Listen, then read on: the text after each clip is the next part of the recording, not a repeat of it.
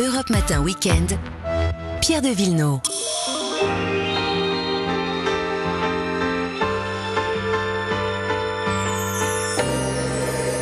Le dimanche aussi, les balades avec Marion Sauveur et Vanessa Zaza. Bonjour à vous deux. Bonjour, à tous. Et nous sommes en plein week-end de journée du patrimoine et à cette occasion, euh, Vanessa, direction l'incontournable Val-de-Loire. Et oui, le Val-de-Loire qui fête les 20 ans de son inscription au patrimoine de l'humanité.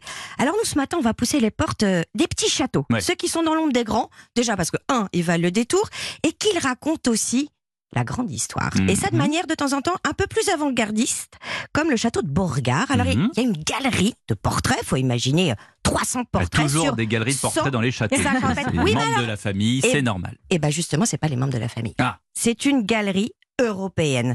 En fait, vous avez tous les rois français, de Philippe VI à Louis XIII, à côté de leurs contemporains européens, mais même asiatiques, Bah, Il y a les cousins. comme ça. les alliés. Les rivaux, donc les anglais, hein, évidemment, on est pas encore autant de les anglois, autant de l'entente cordiale. Et en fait, c'est une sorte de cours d'histoire de l'Europe avant l'heure. Et euh, ça, ça vaut le coup d'aller justement pousser ses portes. On est étonné. Ouais, mais c'est sympa, mais c'est quand même moins spectaculaire que Chenonceau, Chambord, Azel Rideau. Ah, je suis pas d'accord. Alors non sur le plan architectural, on en prend plein la vue avec les grands, mais les intérieurs des petits sont plus fournis, ils sont plus riches. Les meubles sont restés, hein, vous savez comment ça se passait, hein, les cours se déplaçaient dans les grands. Et là, bon, il y a des, des, pépites. Écoutez, Guy de Pavillon nous décrire rien que le sol de la galerie. Ça prend une armée en marche sous Louis XIII. Il y a 5600 carreaux d'elfes, des arbusiers, des, des porte-drapeaux, des tambours, euh, des cavaliers. Et là, c'est la première fois qu'on fait ça sur le sol. Et donc ça, c'est la commande de Bollardier. Et puis Marie Hardier, qui est une contemporaine de, euh, de Louis XIV, va faire réaliser le, le plafond au lapis lazuli. Le lapis lazuli, à l'époque, vaut sept fois le prix de l'or. Et pour nous, là où c'est formidable d'avoir du lapis lazuli, c'est que le pigment euh, fait que le peinture n'a pas bougé, le plafond n'a pas eu besoin de restaurer. Vous, Ah vous oui. imaginez quand Lapis même? Lazuli, bleu. Sublime, et c'est bleu éclatant, c'est c'est- c'est incroyable à voir. Il y a une, une autre galerie, ça c'est pour le clin d'œil. La galerie des chiens, une trentaine de portraits. Il y a même Dash, le chien de Stéphane. Ben. Comme Oui. la lessive. Comme la lessive, ah bah, vous direz, vous vous expliquerez avec les. Et puis si on veut découvrir euh, d'autres petits bijoux, il y a Ville-Savin, c'est le plus beau château de la, de la Loire, du Loir-et-Cher. Pour moi, c'était la cabane de chantier de, de Chambord, vous imaginez la cabane. Et puis euh, le château de Talcy.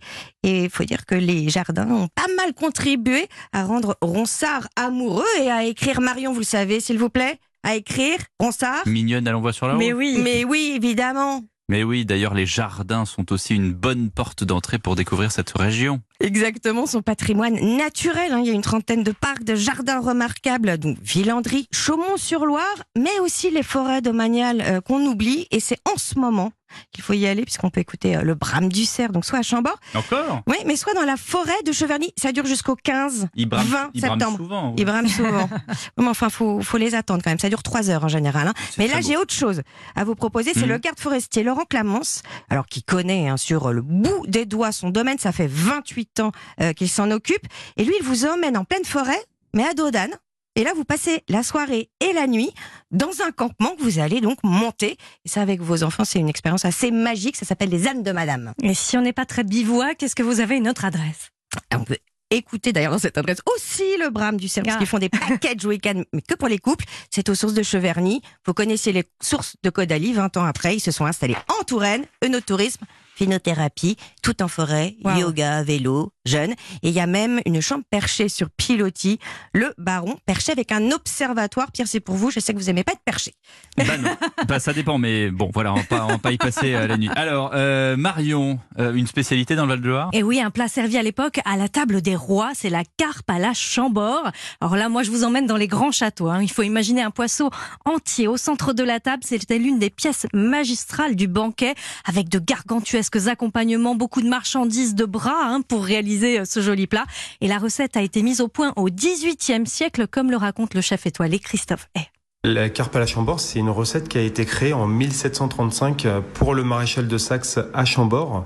À l'époque, cette carpe, elle était farcie entière avec euh, des écrevisses, puisque là, voilà, on était dans les douves et dans les douves, il y avait les écrevisses et les carpes. Le lard paysan, la truffe, parce que si on regarde, il y a une centaine d'années, on était dans les régions les plus productrices de truffes en France, avec ce sol argilo-calcaire, et concrètement, ils mangeaient les truffes comme des pommes de terre, en fait. hein. Et puis les champignons. Hein, puisqu'historiquement on avait beaucoup de caves de champignons également dans la région et donc cette sauce au vin rouge et c'était toutes les richesses qui étaient euh, autour du château. Et à l'époque de la chasse, il y avait même des gibiers à plumes qui intégraient euh, cette farce. Alors euh, tous ces éléments, écrevisses, truffes, lards, champignons, étaient installés autour de cette carpe. C'était une véritable sculpture qu'on posait sur la table et c'est ce qu'on appelle, hein. euh, c'est ce qui porte, oui, le nom de cette garniture à la Chambord. Elle a évolué en fonction des époques. Alexandre Dumas, dans son petit dictionnaire de cuisine, raconte que la carpe était servie avec six petits poulets, quatre perdreaux farcis, douze pigeons et huit belles truffes entières. Ça Oh là devait là. vraiment être impressionnant. Alors c'est vrai que ça a l'air impressionnant hein, comme ça, Marion, mais on peut, on peut le faire à la maison avec un petit peu de patience. Bien sûr, c'est un vrai plat familial hein, qui prend effectivement du temps. Il faut farcir la carpe d'une duxelle de champignons, d'une farce de poisson, d'écrevisses. Mhm. Une fois qu'on referme cette euh, carpe, on la met au four et le jus de cuisson de la carpe, on, on le récupère, on le mélange avec une réduction de vin rouge écrémé et on arrose la carpe avant de servir. Bien sûr, il y aura des arêtes, mais ce sera comme à la table du roi. Et pour se mettre les pieds sous la table comme le roi. bah oui.